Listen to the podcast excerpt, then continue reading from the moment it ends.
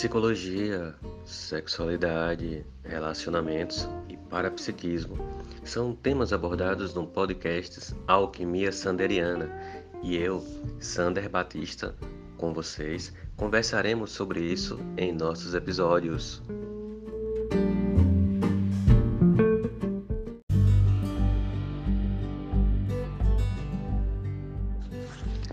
O podcast Alquimia Sanderiana tem o apoio do Chalés da Chapada Vale do Capão, na Chapada Diamantina, o lugar ideal para você se hospedar.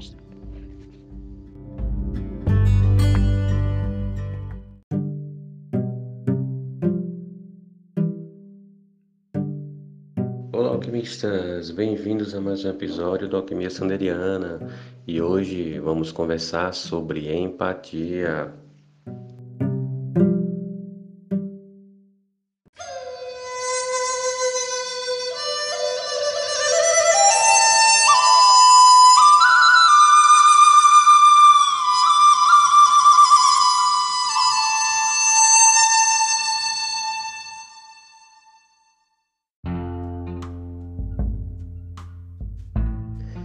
Mas enfim, o que vem a ser empatia? Seria seria se colocar no lugar do outro, seria sentir o que o outro sente. Não, não, não. Isso não, se, não, não é possível, porque o lugar de onde um fala, de onde um olha, de onde um sente, né? para que outro sinta a mesma coisa, esse estaria que está em seu lugar, ter a sua história, ter as suas dores marcadas ou boas sensações marcadas na pele, na alma, para poder aí sim sentir a mesma coisa. Então é muito difícil que se encontrem pessoas que sintam a mesma coisa. O mais possível disso tudo são pessoas que sintam algo semelhante dentro de uma mesma situação. Então a empatia é sentir com o outro. É, sentir com o outro não é sentir exatamente o que ele sente, mas sentir com ele aquela dor. Né? Talvez seja se imaginar na situação e dentro da situação o quanto que seria desconfortável dentro da perspectiva do outro. Né? A, a, empatia ela é muito subjetiva e muito prática ao mesmo tempo. Né? Nós somos naturalmente é, empáticos. Né? A gente nasce com a, com a característica de empatia, só que muitas vezes a gente não, não trabalha ela, não aprende a desenvolver, ou a desenvolve demais, que também é um problema. Né? Então a empatia, ela é você se projetar na dor do outro e tentar entender o que o outro o que o outro está passando, né? E daí tentar entender o que levou o outro a chegar naquele ponto, né? E o que pode ser feito dentro dessa situação para tornar e a, a, tornar mais confortável, né? As dores do outro né? e estar junto desse outro, acolhendo, confortando. Em outras palavras, é você abraçar a causa do outro, né? é você compreender a dor do outro, é valorar o que o outro está passando. Né? E a empatia ela pode ser de dois níveis. Ela pode ser de nível mental, né, que é racionalizar o que o outro está passando, é entender toda a circunstância que o outro está vivendo. Né, e, e a emocional é você tentar imaginar a dor do outro e com isso você se comove automático. Você vê que o outro, que outra pessoa está sofrendo, né, é muito raro você não sofrer também por ver o sofrimento. Por quê? Porque o sofrimento ele gera sofrimento. Quando você vê alguém sofrendo, você sofre. Quando você vê alguém contente, você fica contente. Por quê? porque o contentamento faz bem, fazer bem faz bem, o bem faz bem. O que acontece com, com os psicopatas, por exemplo, é que eles, eles até sabem mentalmente qual é o qual é o problema, a dificuldade, eles compreendem muito bem isso, mas eles não absorvem o sofrimento, né? eles não conseguem se projetar sofrendo por aquilo que a outra pessoa está passando. É por isso que eles não sentem culpa ou remorso, porque eles não têm a ideia do sofrimento. Né? E essa perspectiva do sofrer não existe para eles. Então, nesse sentido, eles agem só com a empatia mental em que nada afeta sua ação para com essas pessoas e as demais, e por isso eles cometem atrocidades. Por exemplo, compreender a dor de uma pessoa ansiosa é entender como ela funciona e entender o sofrimento dela dentro daquela angústia de, de insegurança. Né? Insegurança que vai levando a essa ansiedade a, a projetando para frente. No momento em que a gente percebe e que a gente começa de alguma forma a passar segurança para essa pessoa, a gente faz isso porque a gente compreende a sua insegurança e o seu medo e por isso a sua ansiedade como consequência. A empatia para com uma pessoa depressiva, a gente sabe que a pessoa com depressão, em alguns níveis, ela não sente uma motivação, ela não sente uma força interior que a move para, para a ação, para fazer algo. Né? Então a gente compreende essa falta de vitalidade e a gente vai apoiando essa pessoa, né? tentando gerar nela essa libido, de querer ir além, de tentar entender que essa vontade existe dentro dela. Não é simples, não é fácil, mas a coisa é possível de ser feita.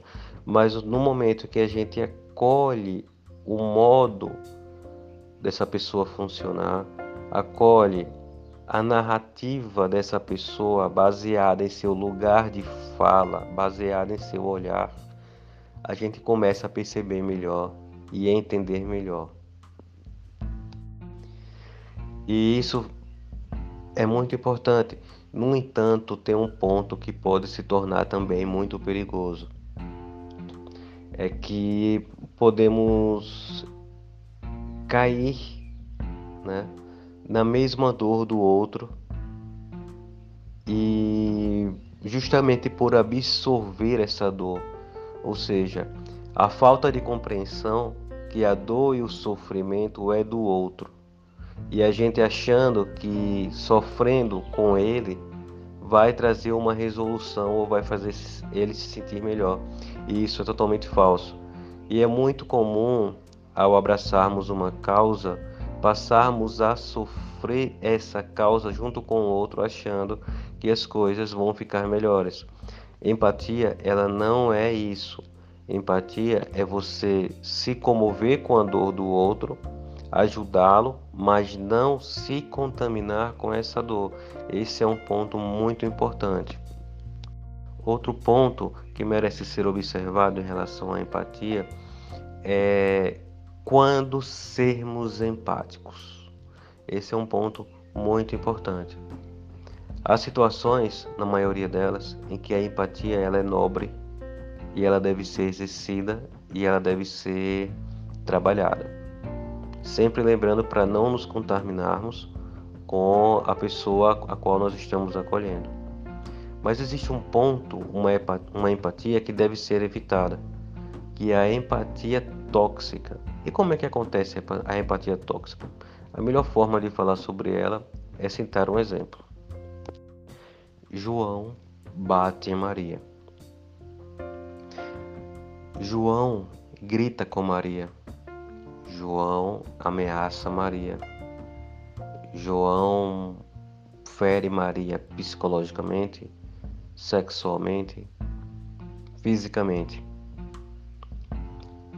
No entanto, Maria foi condicionada a acreditar que ama João mesmo dentro dessas circunstâncias.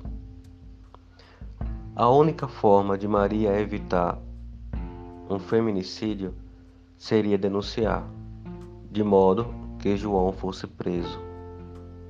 Mas ela não faz, porque ela sente pena de João, caso ele vá preso. Ela acha que ele é assim porque apanhou do pai.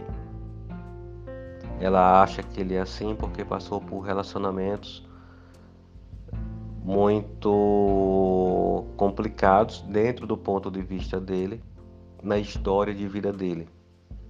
Então ela gera uma empatia para justificar os atos de agressão dele.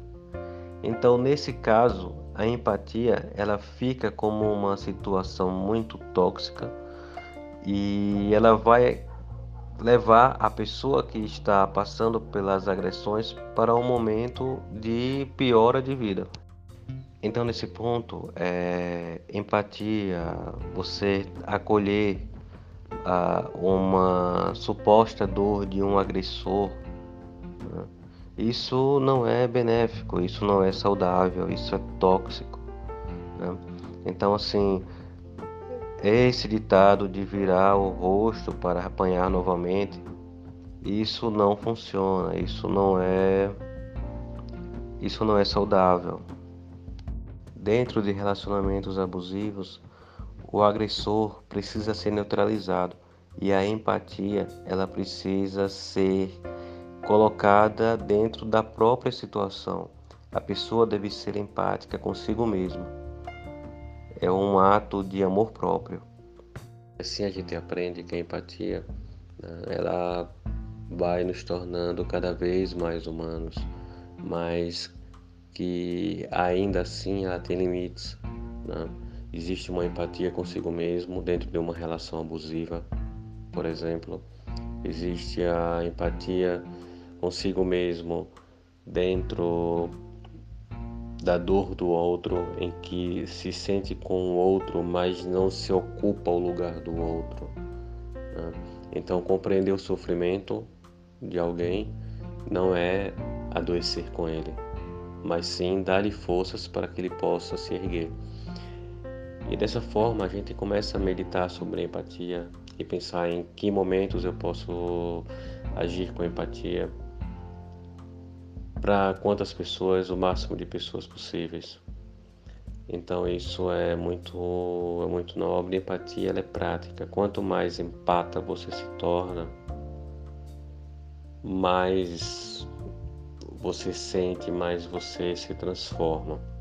E é isso, gente. Empatia é uma coisa muito bonita e vamos praticar, né? Vamos sentir com o outro, vamos estar próximo do outro, acolher a dor do outro, mas não vamos sofrer pelo outro. E assim terminamos mais esse episódio. E um grande beijo, um grande abraço. Nos segue aqui no canal, tá? Clica no notificações no sininho e vocês vão ser avisados logo que saiam o próximo episódio. Beijo grande, até mais.